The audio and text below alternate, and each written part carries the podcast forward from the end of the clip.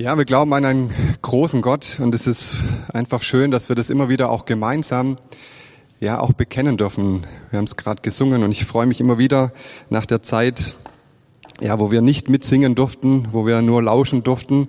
Und ja, das tut einfach gut, miteinander Gott zu loben und das auch gemeinsam zu tun.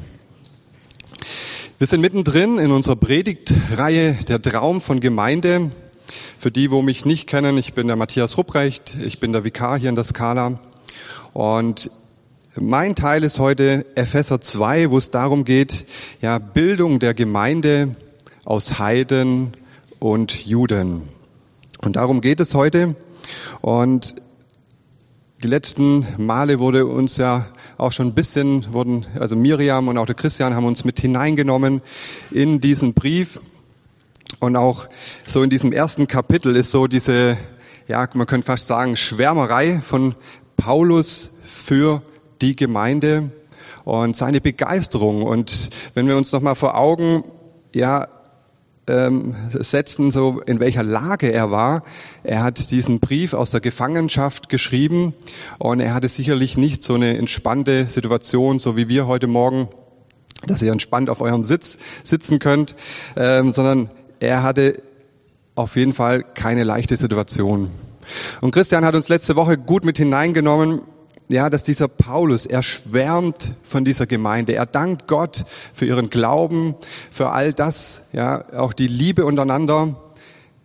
Gleichzeitig mit diesem Wissen, dass er diese ganzen Leute kennt, dass er ganz genau weiß, wo ihre Fehler sind, was auch nicht funktioniert und wo auch Enttäuschung da ist da spricht er so hinein, dass, dass wir gesegnet sind durch Christus, dass wir erwählt sind, dass wir erlöst sind, gerechtfertigt, mit dem Heiligen Geist versiegelt und wir sind Erben seines Reiches. Und es ist richtig genial, so wie er so diese Begeisterung auch hier zum Ausdruck bringt. Und in diesem zweiten Kapitel, ich kann leider nicht auf alles heute eingehen, in den ersten zehn Verse geht es nochmal so darum, dass Paulus auch nochmal beschreibt, dass wir, die wir nicht zu diesem Bundesvolk, zu den Juden gehören, dass wir Heiden, so wird es genannt, wir haben keinen Zugang. Wir sind tot, so drückt es so diese erste Verse aus und ja, wir haben keinen Zugang zu diesem lebendigen Gott. Und da möchte ich heute einsteigen in diesem zweiten Teil, wo es darum geht, ähm, auch in Paulus, wie diese Gemeinde zur damaligen Zeit, Ephesus war ja eine sehr große Stadt, auch zur damaligen Zeit, wo auch sehr viele Götter angebetet worden sind, wo einfach so eine richtige Zentrale damals war und auch wo eine gewisse, ja, Vielgötterei war. Jeder hat irgendwie versucht, ähm, den Gott, den es vielleicht irgendwo gibt oder vielleicht viele Götter irgendwie zu besänftigen. Und in diese Situation kommt Paulus und predigt das Evangelium. Und ja, viele Menschen kommen zum Glauben und dadurch entsteht auch diese Gemeinde. Aber diese Gemeinde ist gekennzeichnet dadurch, dass es keine Juden sind, sondern dass es hauptsächlich Heiden sind, Leute, die nicht aus dem Judentum kommen, so wie jetzt Jesus oder seine Jünger oder auch der Paulus aus diesem Volk, sondern es sind Leute, die praktisch fern von diesem Volk sind und hier Jesus kennenlernen und ihm nachfolgen.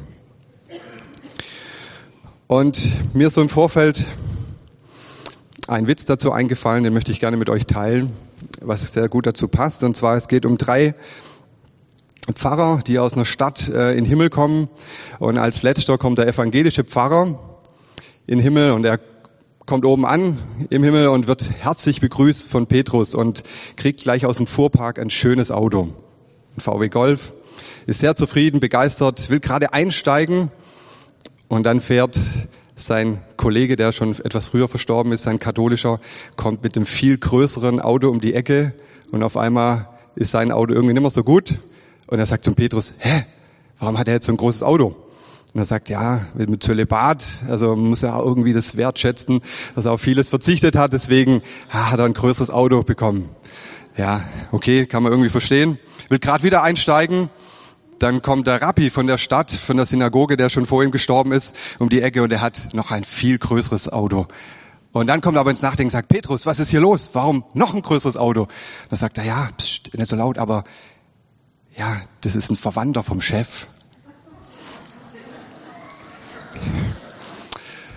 Und ich weiß nicht, wie es euch damit geht, welche Beziehung ihr zum Volk Israel habt, ähm, ob ihr Leute kennt, die den jüdischen Glauben haben, ob ihr schon mal in Israel wart. Von manchen weiß ich's. Aber der Witz macht so ein bisschen deutlich, ja, dass Gott ein viel größeres Herz hat. Ja, dass er uns einmal im Himmel belohnen wird, dass wir uns drauf freuen dürfen. Einer hat mal gesagt, das Beste kommt noch.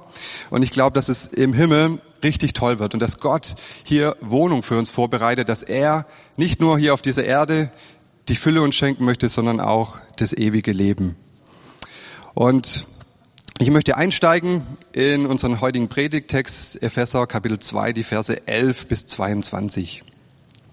Darum denkt daran, dass ihr, die ihr einst nach dem Fleisch Heiden wart und Unbeschnittenheit genannt wurdet von denen, die genannt sind Beschneidung, die am Fleisch mit der Hand geschieht. Dass ihr zu jener Zeit ohne Christus wart, ausgeschlossen vom Bürgerrecht Israels und den Bundesschlüssen der Verheißung fremd. Daher hattet ihr keine Hoffnung und wart ohne Gott in der Welt. Jetzt aber in Christus Jesus seid ihr, die ihr einst fern wart, nahe geworden durch das Blut Christi. Denn er ist unser Friede, der aus beiden eins macht. Und hat den Zaun abgebrochen, der dazwischen war, indem er durch sein Fleisch die Feindschaft wegnahm. Er hat das Gesetz, das in Gebote gefasst war, abgetan, damit er in sich selber aus den Zweien einen neuen Menschen schaffe und Friede mache und die beiden versöhne mit Gott in einem Leib durch das Kreuz, indem er die Feindschaft tötete durch sich selbst und er ist gekommen und hat das, hat im Evangelium Frieden verkündet euch, die ihr fern wart, und Frieden denen, die nahe waren. Denn durch ihn haben wir alle beide in dem einen Geist den Zugang zum Vater. So seid, so seid ihr auch nicht mehr Gäste und Fremdlinge, sondern Mitbürger der Heiligen und Gottes Hausgenossen. Er baut auf dem Grund der Aposteln und Propheten, da Jesus Christus der Eckstein ist, auf welchem der ganze Bau ineinander wächst zu einem heiligen Tempel in dem Herrn. Durch ihn werdet auch ihr mit erbaut zu einer Wohnung Gottes im Geist. Und der Paulus lässt uns hier in diesem weiteren Teil einfach teilhaben an seinem Herz. Und vielleicht ist es auch so, vielleicht auch theologisch so der Schlüssel ja, Punkt in diesem Brief, wo es ihm nochmal darum geht, nochmal ganz klar aufzuzeigen, woher wir kommen. Wir sind alle begnadigte Sünder. Wir sind alle Heiden, die fern waren von Gott. Wir waren tot in unserem alten Fleisch, in unseren Begierden. Und kein Mensch kann irgendwie aus guten Werken oder irgendwas schaffen, dass er gerecht wird und vor Gott treten kann. Gott ist heilig und wir haben keinen Zugang. Wir sind ausgeschlossen, wir sind fremd und wir haben keine Hoffnung. Und ich weiß nicht, ob du das schon mal das Gefühl in deinem Leben hattest, ausgeschlossen zu sein oder vielleicht nicht eingeladen zu sein, nicht dazu zu gehören. Also in meiner Jugendzeit war das oft, ich war jetzt nicht so oft in der Diskothek, aber da war meistens so ein ganz starker, großer Mann davor und der hat bestimmt, wer da rein darf. Oder wenn eine geschlossene Gesellschaft ist, dann braucht man irgendwie einen Schein oder irgendwas, dass man da rein darf. In der Predigtvorbereitung wurde ich an ein Erlebnis, wo ich das erste Mal nach Israel gereist bin, wo wir Kontakt zu einer Gemeinde aufgebaut haben. Und da musste ich an diesen Brief denken. Und zwar wurden wir da vor der Passkontrolle kamen so zwei ne-, nette Männer. Eigentlich waren sie, haben sie sehr streng geschaut, hatten Sonnenbrillen auf, wahrscheinlich vom Geheimdienst. Und neben mir war so ein Eingang und da durften alle, die jetzt in Israel leben, durften einfach durchlaufen. Haben kurz ihr Pass gezeigt und willkommen. Schön, dass ihr da seid in Israel. Auf Englisch natürlich. Ich musste mir diesen zwei Herren ähm, antun, der mit mir noch gereist hat, hat auch die Fragen gestellt bekommen und wurde dann kurz ins Kreuzverhör genommen und ich konnte nicht einfach rein. Dann haben die zwei getauscht, wurden nochmal die gleichen Fragen gestellt, genau. Er musste nochmal alles beantworten und da habe ich auf einmal so ein Gefühl gekriegt, äh, lassen die mich jetzt hier rein oder nicht? Und ich weiß nicht, ob ihr in eurem Leben schon mal so ein Erlebnis hattet, ja, wo ihr ausgeschlossen wart oder wo ihr nicht rein durftet. Und das beschreibt Paulus in seinen, in diesen ersten zwei Versen, dass er nochmal alle daran erinnert, dass zu jener Zeit ohne, dass ihr ohne Christus wart. Und so habe ich meinen ersten Punkt auch überschrieben. Paulus erinnert nochmal, wie es war am Anfang. Es war ohne Christus, ohne Jesus. Es war ein großes Minus. Und hier steht es, und ausgeschlossen vom Bürgerrecht Israels und den Bundesschlüssen und der Verheißung fremd.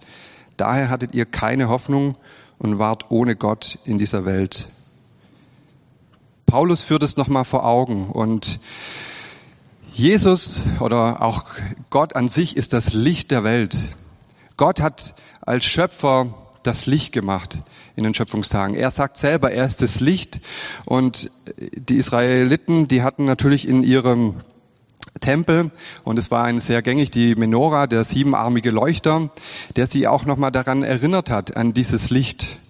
Und auch im Jesaja äh, werden wir auch darauf nochmal ja auch aufmerksam gemacht, ja, dass es das Ziel war von Gott, dass sein Volk ein Licht ist in der Welt für die Heiden. Dass es ein Lichtblick ist, eine Offenbarung für die anderen Menschen, dass sie erkennen, da gibt es einen lebendigen Gott, dass sie dieses Licht, diesen lebendigen Gott auch erleben. Und darum geht's auch nochmal im Besonderen hier, einfach das nochmal zu wissen, diese, wie soll man sagen, so die Grundsituation, dass wir eigentlich verloren sind, dass wir ohne Christus keinen Zugang haben. Und das Volk Israel war nicht immer dieses Licht. Viele Menschen haben versucht, die Gesetze einzuhalten, aber es ging nicht nur darum, dieses Gesetz einzuhalten, sondern Gott von ganzem Herzen zu lieben. Und das war auch schon die Botschaft damals an sein Bundesvolk, an sein auserwähltes Volk. Ich weiß nicht, ob ihr das, wie gesagt, schon mal erlebt habt, dass ihr vor verschlossenen Türen wart, dass ihr ausgeschlossen wart. Eine Situation ist mir da auch nochmal sehr aus den Kindheitstagen in Erinnerung geblieben. Ähm, wir hatten einen befreundeten Pfarrer und mein Vater hat immer fleißig Pakete hingeschickt in die DDR damals. Ähm, für alle, die noch etwas jünger sind, es gab mal eine Trennung in Deutschland, eine lange Mauer, einen langen Zaun und wir hatten Reisefreiheit, aber die nicht. Und er konnte uns nie besuchen und wir haben uns dann irgendwann aufgemacht und ich habe das nochmal so ganz bewusst auch erlebt, wenn so eine Trennung da ist, ähm, auch zu erfahren, wenn immer so ein kleines Auto hinter einem herfährt die ganze Zeit und einen beobachtet. Auch die Kinder haben erzählt, sie können teilweise keine Ausbildung machen oder nicht studieren, ähm, waren von vielen Sachen ausgeschlossen, weil sie gläubig waren, weil sie an Gott geglaubt haben. Und das so zu erleben, so als, ja, ich weiß nicht, ich glaube zwölf oder dreizehn, ähm, war für mich völlig neu, wenn man sowas nicht kennt, dass man aus Dingen ja, Fremdes, ausgeschlossen und keine Hoffnung, dass man das, was man sich gerne wünscht, auch tun kann. Und diese Situation stellt der Paulus dieser Gemeinde. Man kann vermuten, dass dieser Brief wahrscheinlich auch noch weiter rumgegangen ist und auch heute können wir noch lesen. Aber für die damalige ja, Gemeinde war es einfach wichtig, dass sie nicht irgendwie überheblich sind, sondern dass Gott ihnen ja auch da nochmal durch diesen Brief zeigt, ja, dass ohne Gott ist keine Hoffnung da. Und diese Hoffnung, die ist in Jesus.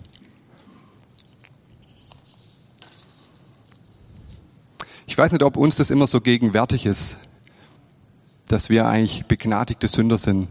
Wie schnell habe ich auch wieder in der Vorbereitung gemerkt, schauen wir doch über andere Menschen oder denken, oh, das kann ich besser.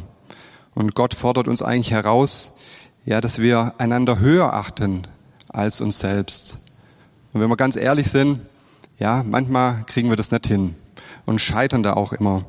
Und dann vor Augen zu führen, ja, dass wir eigentlich alle gleich sind, dass wir fehlerhaft sind. Und auch so wie der Paulus wahrscheinlich seine Gemeinde hier sehr gut kannte und trotzdem schwärmt und alles gibt für diese Gemeinde, die ihn vielleicht auch enttäuscht haben, wo er vielleicht auch gedacht haben, die kapieren es nie. Und doch schenkt ihm Gott hier diese Liebe für seine Gemeinde. Ein Erlebnis, was, was dieses Todgefühl ähm, bedeutet, ähm, ich bin manchmal für manchen Quatsch zu haben. Ähm, waren wir mal in der Ausbildung, mussten wir ein Beerdigungsinstitut ähm, auch besuchen. Und ja, da ging es nochmal darum, ja, diesem Thema auch zu begegnen. Und es war für uns damals ein sehr bedrückendes Erlebnis und wo wir uns auch die Särge und so was alles angeschaut haben und ich habe das noch so im Ohren, wie, wie der aus dem Beerdigungsinstitut gesagt hat, ja, also ich glaube nicht, dass er gläubig war, aber er hat gesagt, jeder von uns wird einmal sterben. Und es ist wichtig, sich auch damit auseinanderzusetzen. Vielleicht erlebt er das in der Familie, ähm, aber ja, sich mit diesen Gedanken auseinanderzusetzen, ja, dass unser Leben hier irgendwann endet. Und ich dachte damals, wie gut zu wissen, wenn man eine Hoffnung hat, wenn wir einfach wissen, wir als Christen, wir wissen, wo es hingeht. Und dann kommt so in diesen nächsten Versen für mich so dieser, ich habe es mal Game Changer genannt.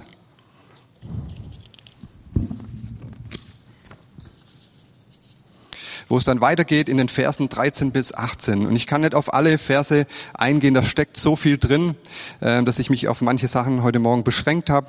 Und zwar, da heißt es in Vers 13 und 14, jetzt aber in Christus Jesus seid ihr, die ihr einst fern wart, nahe geworden durch das Blut Christi. Denn er ist unser Friede, der aus beiden eins gemacht hat und hat den Zaun abgebrochen, der dazwischen war, indem er durch sein Fleisch die Feindschaft weggetan hat. Und jetzt kommt das Unglaubliche, ich weiß nicht, bei manchen ist es vielleicht noch präsent, bei der Europa-Fußballmeisterschaft, also ich habe nicht alle Spiele gesehen, aber so ein paar habe ich gesehen. Und es ist manchmal beeindruckend zu sehen, wenn ein Trainer die richtige Person zur richtigen Zeit einsetzt, also vorm Elfmeterschießen vielleicht doch den besseren Torwart noch eintauscht. Ähm, aber es gibt so Entscheidungen, die verändern einfach alles zum Positiven. Also vielleicht auch sehr radikale Veränderungen. Und genauso ist es auch Game Chaser, also Spielveränderer zum Positiven, dass, dass etwas passiert, was alles komplett verändert. Und das können wir hier in diesen Versen rauslesen, dass die Situation sich komplett verändert hat, weil Jesus Christus als der Sohn Gottes auf diese Welt kam. Er ist für uns gestorben am Kreuz, er ist auferstanden die Botschaft, das Evangelium schlechthin.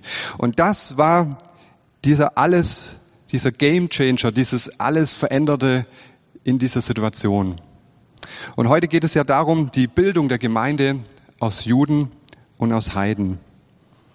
Und jetzt könnte man vielleicht sagen, ja, das Bundesvolk, das Volk Israel wurde ausgetauscht, die haben es nicht ganz kapiert und jetzt kommt die Gemeinde, alle, die das Evangelium hören, also wie hier in dieser Gemeinde in Ephesus, die zum Glauben kommen, die durch diese Jünger, die ja auch Juden waren, wirklich diese Botschaft, was ihnen aufgetragen worden ist, von Jesus weitergesagt haben.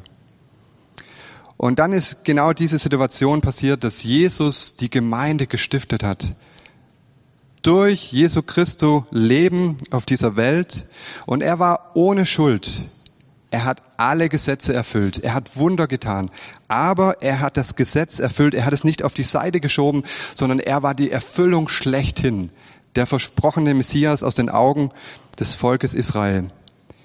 Und es blieb weiterhin dabei, wer das erkennt, an ihn glaubt, der hat das Leben. Und auf der anderen Seite wurde diese Tür noch weiter gemacht. Jesus ist die Tür, dass wir Zugang haben, dass die Tür nicht mehr verschlossen ist, sondern dass wir reingehen können. Und dieses Bundesvolk hat sich für alle Menschen, die daran glauben, erweitert. Und das sind wir auch heute hier in Schorndorf in der Skala, ja, genauso in dieses, diese Gemeinschaft, in dieses Bundesvolk von ihm, in diesen Bund mit hineingenommen. Wir haben Zugang, die Tür steht offen. Jesus ist die Tür. Und wer es glaubt, wird selig, heißt es. Genau, wer daran glaubt und an Jesus ja festhält, ähm, ja, der hat Zugang zu Jesus. Das Heil ist in Jesus und hier ist wirklich so eine zentrale Botschaft, was es in Paulus auch total wichtig ist, das auch rüberzubringen. Er ist der, wie es auch in diesem Vers 14 heißt, er ist unser Friede. Er kommt uns nahe. Er hat sich klein gemacht, was wir ja auch immer an Weihnachten feiern, dass er als ein kleines Baby auf diese Welt kam, so klein und unschaubar, so dass wir es fassen können. Er wie es die Propheten auch vorausgesagt haben, er ist unser Friede, wie es im Prophet Micha drin steht. Er hat alles verändert. Er ist unser Friede. Und das möchte ich dir auch heute Morgen zusagen, da wo du vielleicht keinen Frieden in deinem Herz hast, da wo es dir vielleicht schwerfällt mit manchen Situationen, ja, er ist unser Friede. Er möchte das ausfüllen durch seinen guten Heiligen Geist und uns hier, ja, seinen Frieden schenken. Und er hat die Familie vergrößert. Also ich sage mal so, ganz weite Arme müsst ihr euch vorstellen. Ja, diese Verheißung, was Abraham auch schon gekriegt hat, dass ja durch ihn alle Völker gesegnet werden, hat sich hier erfüllt. Durch Jesus Christus, der versprochene Messias. Er ist nicht nur für ein, zwei Menschen gestorben, sondern für mich, für dich, für jeden Menschen. Alle, die schon gelebt haben und es erkannt haben. Ja, wir haben eine ganz große Gemeinschaft, eine Gemeinde mit Menschen, die das schon verstanden haben. Über 2000 Jahre haben Menschen das erkannt und sind Jesus nachgefolgt. Und wer das vielleicht noch nicht so richtig gemacht hat, ist heute auch wieder die Einladung, ja, diesem Jesus nachzufolgen.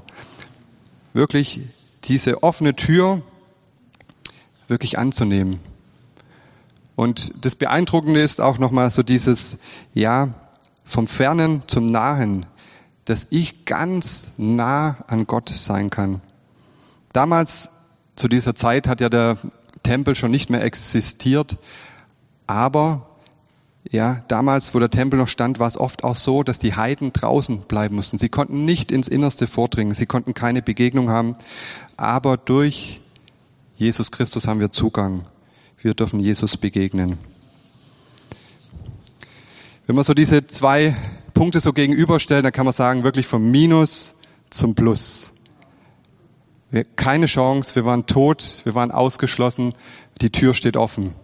Es ist deine Entscheidung, ob du eintrittst. Aber was bedeutet das für heute, für uns? Das ist ja ganz Gutes zu wissen, aber es muss ja auch praktisch werden. Was bedeutet das auch heute noch? Damals war es, glaube ich, auch nochmal wichtig, dass Paulus das nochmal aufzeigt, dass er nicht überheblich jetzt über die, über, ja, das Volk Gottes hinwegschaut, sondern dass ihr eine große Familie seid. Aber auch heute geht es darum, diese Verheißungen, das, was Gott uns geschenkt hat, dass wir das immer wieder neu begreifen. In den Versen 19 bis 22, und da will ich den Vers 19 lesen, so seid ihr nun nicht mehr Gäste und Fremdlinge, sondern Mitbürger der Heiligen und Gottes Hausgenossen. Wow, wir, die Gemeinde, wir sind keine Gäste mehr, wir sind keine Fremdlinge mehr.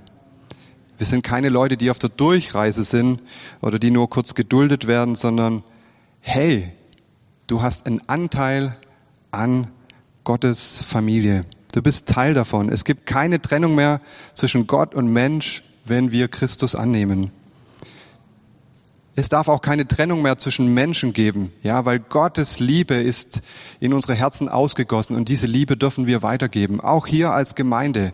Christian hat es ja auch schon gesagt, dass wir einander wertschätzen, dass wir einander auch das zum Ausdruck bringen, gerade auch als Gemeinde Gottes. Versöhnung durch Jesus Christus. Jesus hat uns Menschen versöhnt durch ihn mit Gott, dass wir Zugang haben. Und auch wir sind wieder, immer wieder herausgefordert, einander, ja, immer wieder diese Vergebung auszusprechen, zur Versöhnung. Meine Tochter hatte gestern, kurzes, nee, vorgestern ein Gespräch und sie hat einen Freund und da sind die Eltern getrennt und dann wollte sie wissen, wie das bei uns ist, genau, ähm, ob, ob sich alle Eltern irgendwie trennen. Und dann habe ich gesagt, nee, so als wir als Christen, wir haben ja die, diese Situation, dass wir eigentlich für immer beieinander sein wollen. Und das ist natürlich traurig, wenn Eltern sich trennen. Und dann wollte sie wissen, ja, warum passiert sowas? Dann habe ich gesagt, ja, wir werden manchmal aneinander schuldig. Und dann muss man es einfach auch immer wieder auch ja, den Mut und die Kraft auch durch Gott haben, dass wir einander auch vergeben und wieder den Schritt aufeinander zugehen. Und dann hat sie gemeint, es ist aber richtig schwer, Papa, äh, um Verzeihung zu bitten und sich zu versöhnen. Und dann habe ich gesagt, ja, wenn du das schon sagst, genau, Erwachsenen fällt es genauso schwer, immer wieder auch vielleicht den ersten Schritt zu tun und da, wo wir auch vielleicht schlecht behandelt worden sind, ja, auch zu vergeben Und ich glaube, das können wir immer wieder auch nur aus Gottes Kraft. Und ich habe euch so als letztes, hier seht so etwas einen alten Schlüssel. Ähm, ja, Gott hat dir einen Schlüssel in die Hand gegeben. Du bist jetzt ein Teil von seiner Familie. Du hast Zugang zu allem, zu seiner Fülle. Die Frage ist, ob du nur den Schlüssel in der Hand hältst und sagst, ah, okay, ich glaube da schon ein bisschen, aber du weißt gar nicht, was Gott alles dir schenken möchte in seiner Fülle. Also ich weiß es noch sehr genau, wo ich ähm, in dem Alter war, dass ich endlich einen Haustürschlüssel bekommen hatte. Da war ich richtig stolz und musste natürlich immer aufpassen, dass ich ihn nicht verliere. Das war die andere Herausforderung. Ähm, aber so ist es genau auch mit Gott, dass wir den Schlüssel nicht verlieren, dass wir den Draht zu Gott nicht irgendwie fallen lassen und sagen, oh, ist nicht mehr wichtig, sondern wir alle haben den Schlüssel in der Hand und es geht darum, hier das auch wie es hier in diesen Punkten auch äh, aufgeschrieben hat, dass wir das immer wieder begreifen, dass wir Mitbürger, dass wir Hausgenossen sind, dass wir ein Vorrecht haben. Und jetzt könnte man sich vielleicht zurücklehnen und sagen, oh, schön hier in der Skala, alles gut. Wir haben auch einen Auftrag, diese gute Botschaft weiterzusagen.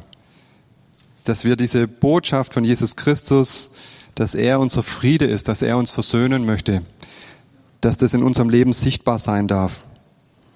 Und wir dürfen eine Gemeinde sein, ein Bundesvolk. Jesus hat uns versöhnt miteinander. Und am Anfang hat Gott mit seinem Geist in einem Zelt für alle Ranger, die unterwegs waren, dann in einem Tempel und jetzt möchte er in unseren Herzen wohnen.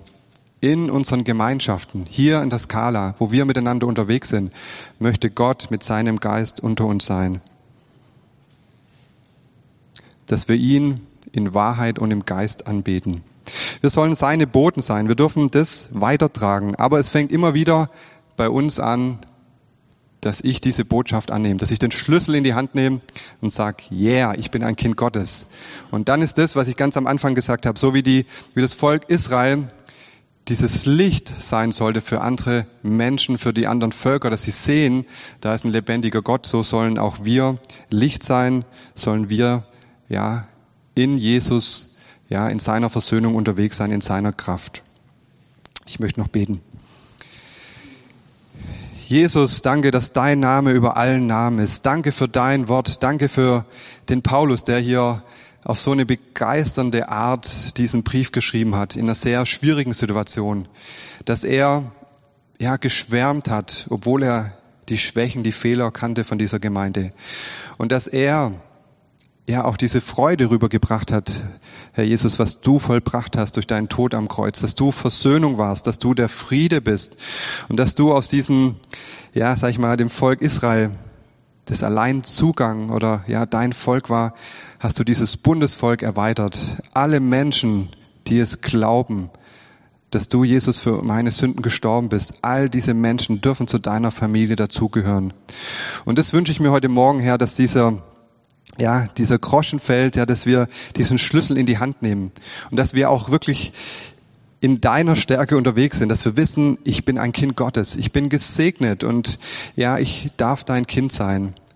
Und ich möchte dich jetzt auch heute Morgen bitten für all diejenigen, denen es vielleicht noch nicht so leicht fällt oder gerade im Moment schwer fällt, das zu begreifen oder wo vielleicht Enttäuschung da ist.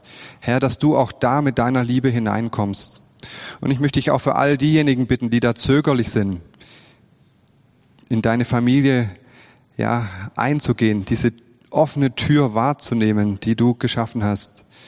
Da möchte ich dich bitten, Herr, dass du an ihren Herzen wirkst. Und danke auch für uns hier als Gemeinde, als Skala. Ich möchte dich bitten, Herr, dass du uns immer wieder deinen Segen schenkst und dass Menschen ja, durch deinen Heiligen Geist dich in unserer Mitte erleben, dass wir Zeichen und Wunder erleben, dass du ein lebendiger Gott bist, dass du noch der gleiche Gott bist, wie damals und auch heute noch bist, Herr. Danke für deine Liebe zu uns. Amen.